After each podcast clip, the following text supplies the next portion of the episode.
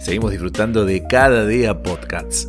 Hoy vamos a escuchar a Jorge Omar Domínguez, nuestro psicólogo, que nos va a contar qué pasa cuando tu felicidad no depende de vos, sino de otras personas. Sos feliz en función de otros, sin embargo, querés empezar a ser feliz por vos mismo. Escucha atentamente esta nota. ¿Qué es depositar la felicidad en otro? Eh, para los seres humanos no podemos concebirnos sin algún otro. Entonces la pregunta es tremendamente difícil. Esta cuestión de desde qué punto soy yo y desde, qué punto estoy yo para los demás, ¿no? De hecho, llegamos al mundo en el seno de nuestras madres y a nivel psíquico es toda una conquista separarnos psicológicamente de nuestras mamás. Entonces queda como este registro de que el otro es tremendamente importante. Si a eso le agregamos el amor romántico, esta cuestión del idilio, esta cuestión de la media naranja, estamos en el horno. Por eso la cifra da tan alta. Se nos educa para eso, se nos educa para alguien me va a solucionar los problemas. Claro. ¿Por qué pensás, digo, tiene que ver con esto que estás diciendo, este tremendo resultado, digo, del 82%? Sí, y también, a ver, todo un poco va ordenado a eso. Si uno se pone a ver incluso las películas hollywoodenses, eh, cuando es historia de solteras, solteros, y que son irremediables, que eh, salen de farra, se la pasan bomba, hieren a la gente, que dejan entusiasmada, pero al final de la película encuentran, como decía, cada chancho le llega a su San Martín, encuentran justo el amor de su vida y no quieren, si quieren, no quieren, si quieren, que al final sí quieren y se casan con toda la pompa. Entonces, la cultura nos traiciona. Está esta idea de que la felicidad está en el otro. Ahora, ¿qué pasa cuando el otro se va? no sé, un marido, los hijos, lo que sea, y yo no le encuentro sentido literalmente a mi existencia. ¿Qué ha pasado ahí y qué se hace? Porque muchas personas terminan o en depresión o en situaciones muchísimo más graves. A ver, eh, no solamente el tema, como decís, depresión. Hay personas que incluso consideran y cometen actos suicidas. ¿Por qué? Porque la persona deje su existencia y el sentido de su vida, que esta palabra es clave, el sentido vital mi sentido vital pasa por la felicidad del otro, pasa por la felicidad de mis hijos, ¿sí? Entonces de repente, una vida sin sentido es una vida que cae en picada. Pero eso es porque hay un vacío preexistente en la persona que necesita de alguna forma asirse de, ese otro. ¿Hay un vacío? ¿Hay un perfil? Tal cual. Eh, no es que haya un perfil. Si bien sí hay perfiles psicológicos que son más propensos a este tipo de problemas, eh, todos un poco estamos propensos a eso y en la medida en que las relaciones de pareja se constituyen de a dos, uno nunca sabe cómo va a ser uno hasta que no encuentra a ese otro. ¿Sí? A pesar de que tendemos a elegir relaciones más o menos parecidas, no sé si les ha pasado a ustedes de una amiga, amigo, que era de una manera muy particular y encontró esa pareja y es otra persona. Sí. Entonces, es ese fenómeno de, al ser tan sociables las personas y tan sociales, tan afectivas, que eh, entramos, decía, voy a citar a un, biólogo chileno reconocido a nivel internacional, eh, Maturana, decía que entramos en anclaje estructural con el otro. Entonces el otro empieza a ser una parte de mí. ¿Qué tan importante sea esa parte de mí va a depender, digamos, de eh, qué tan fuerte va a ser ese duelo de separación. Si yo medio que me he mudado a la vida del otro y me sacan al otro, no tengo vida. Eso, claro, claro. Yo siento que, eh, volviendo un poquito a lo que decía Anita, como que hay mucha gente vacía. No sé si es la pandemia, no sé si. Pero como que, viste, cuando decís, estamos vacíos en muchos aspectos, que por eso es como que estás buscando, viste, robarle un poquito la vida al otro. Sí, es, es tal cual. A ver, eh, nuestra sociedad actual tiene por objetivo mantenerlos en un proceso, mantenernos a todos en un proceso de aceleramiento y mantenernos ocupados, ¿no? Entonces, eh, primero es el estudio, después el título, después el posgrado, después la novia, después el casamiento o el novio y después ya es la, hipoteca de la casa y si no es el auto, si no ya es el perro, que yo quiero perro así, perro así, pero yo quiero gato y después son los hijos y después de los hijos es el colegio este o el colegio aquel. Nunca tenemos tiempo para pensar quiénes somos y qué queremos. Todo está como aceitado. Es como esas, eh, yo veo, me encanta ver videos en YouTube de gente que hace cosas y se accidentan, por supuesto, que no salen heridos. Y hay una cosa que hacen que es poner un plástico largo y le echan agua y le echan detergente y la gente se tira de panza y aparece en la otra punta. Bueno, la vida funciona así en Occidente. A menos que pase algo en ese trayecto, no tenemos espacio para pensar quiénes somos y qué queremos. Este vacío del que vos hablas. No nos gusta aburrirnos, detestamos aburrirnos, no nos gusta estar con nosotros mismos. Siempre estamos encontrando alguna manera para distraernos. Jueguitos de celular, el chat, las redes sociales, el noticiero, una serie de Netflix. ¿Y yo conmigo cuánto estoy? Somos extraños habitando un cuerpo que no conocemos. ¿Y cómo empiezo a estar conmigo mismo? ¿Cómo empiezo para también construirme desde la felicidad, desde, desde mí misma, ¿no? Sin Bien. un otro. Tiene que existir ese diálogo y tengo que darme la posibilidad. eh, salir a caminar solo, hacer cosas que me gusten solo a mí. Hay eh, otro autor que hablaba de las, de las actividades autotélicas. Yo decía el, el innombrable Mihaly Csikszentmihalyi, que él decía que en esas actividades autotélicas nos encontramos con nosotros mismos y es una sensación de felicidad. Esto de que me pongo con mis autitos de colección a pintarlos. ¿Es útil? No. ¿Voy a sacar plata de eso? No. ¿Alguien me va a aplaudir? No. Pero yo con mis autitos soy feliz. Entonces me engancho a pintar y estoy horas conmigo. Y cuando termino de hacer eso, que se han pasado las horas y no me he dado cuenta, estoy más satisfecho, estoy más contento, he estado conmigo. y Claro, con mirar nadie para más. adentro, mirar para adentro. Los otros días leí una frase que era buenísima. En vez de deshojar la margarita y decir me quiere, no me quiere, empezar a decir me quiero, me cuido, me mimo. O sea, ¿viste? Que estamos acostumbrados a me quiere, no me Sí. quiere. Depositas tu felicidad en el otro. Es increíble. Tal no, no, cual.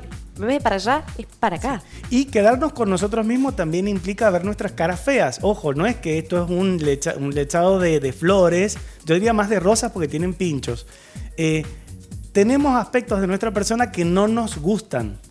Y parte un poco de la sana autoestima consiste en conciliar con eso también. Decir, bueno, sí, eh, me encanta estar con gente, pero francamente soy un poco tacaño. Cuando llega el momento de pagar, no me gusta pagar. ¿Cuánta gente que es de esa manera lo admite?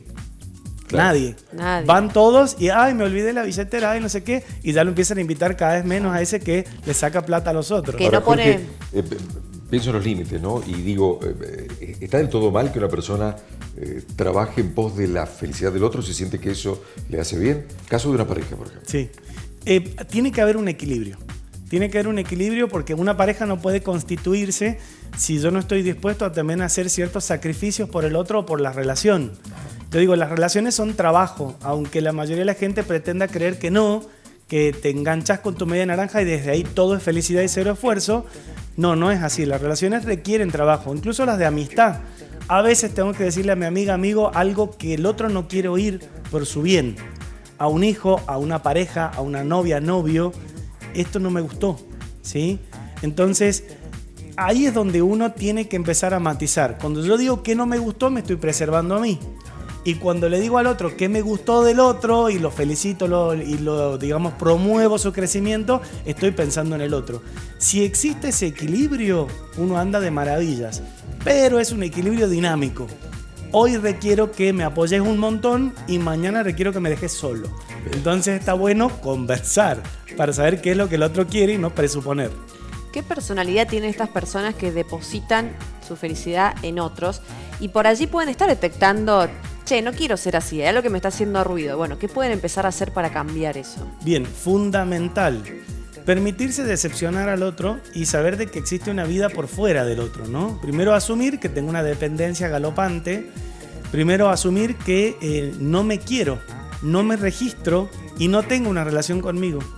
Tengo que empezar a trabajar en una relación conmigo. Es poco más difícil aún que conectar con alguien vía internet porque por lo menos le ves las fotos, aunque estén tuneadas, pero le ves las fotos y más o menos sabes con quién relacionarte. Pero con vos es harto difícil. Entonces, aceptar la frustración de decir, no me conozco, no sé cómo me voy a llevar conmigo, pero tengo recontra ganas de conocerme.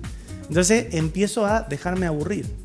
Empiezo a pensar en mi propia historia, qué me gustaba cuando era chico, qué cosas hacía, ¿sí? Ahí más o menos hay pistas de quién soy, qué me gusta y por sobre todo, empezar a hacer cosas que a mi pareja ni le gustan ni comparte, pero a mí me encantan. Claro. Equilibrio. ¿Qué beneficios trae eso? Porque viste que hay personas que son, eh, son muy serviciales y sienten que están a disposición del otro, que siempre tienen que estar a merced del otro, los otros primero. Sí. Pero ahí, cuando pensamos en uno, ¿qué beneficio nos trae a nuestra vida?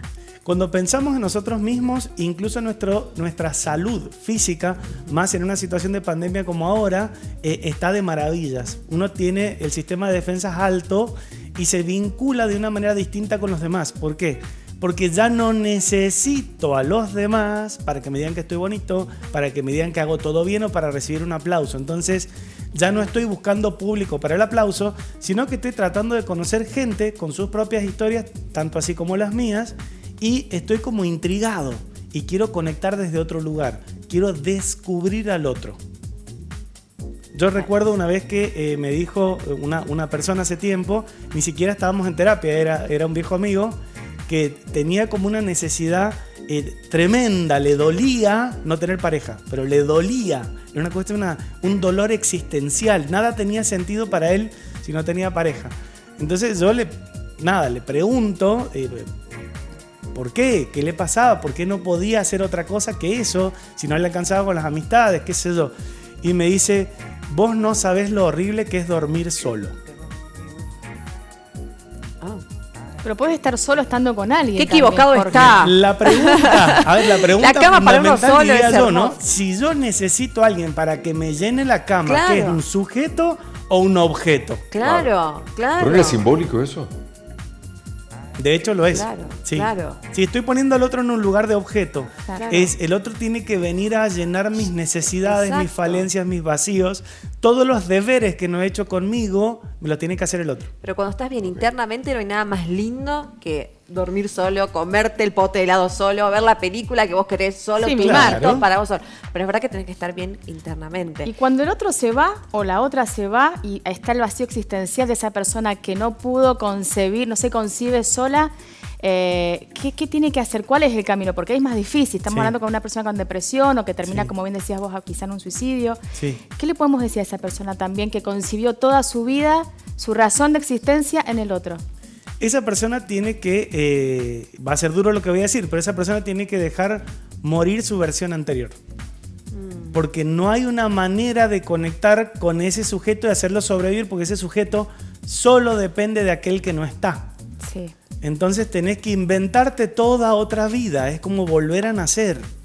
Igual yo creo que se vuelven a hacer un montón de veces en la vida. Sí, Podés definitivamente. Podés empezar un montón de veces. Sí. Eh, un- lo último, por lo menos de, de mi Sí. parte, un viaje solo. Puede ser una buena manera de empezar un viaje corto para encontrarse con uno y conocerse más. Definitivamente. Además, uno nunca está solo porque uno se lleva adentro de sí a todos sus afectos y amores, a su propia historia, sus recuerdos, sus aromas.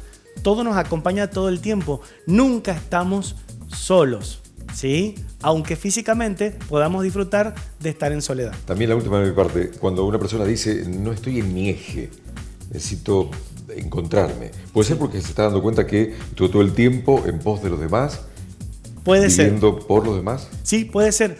Yo a, a quienes más todavía, digamos, le- les, les eh, haría un llamadito de atención que se piensen es sobre todo a las amas de casa, porque el rol de ama de casa siempre está en función de alguien más, del marido que es el que trabaja, de los hijos que tienen que ir a la escuela, tienen necesidades, enfermedades, etc. Y muchas veces les pasa a las amas de casa que eh, después de una cierta cantidad de tiempo entran en un estado de insatisfacción tan grande que no saben cómo salir y no saben por qué. Y muchas de esas personas se enferman, tienen trastornos de ansiedad, depresión, ataques de pánico, etcétera, porque nunca se miraron y siempre estuvieron en relación a la necesidad de alguien más. Muy bien. Dejarse morir y empezar de nuevo. Me gustó. Lo voy a anotar.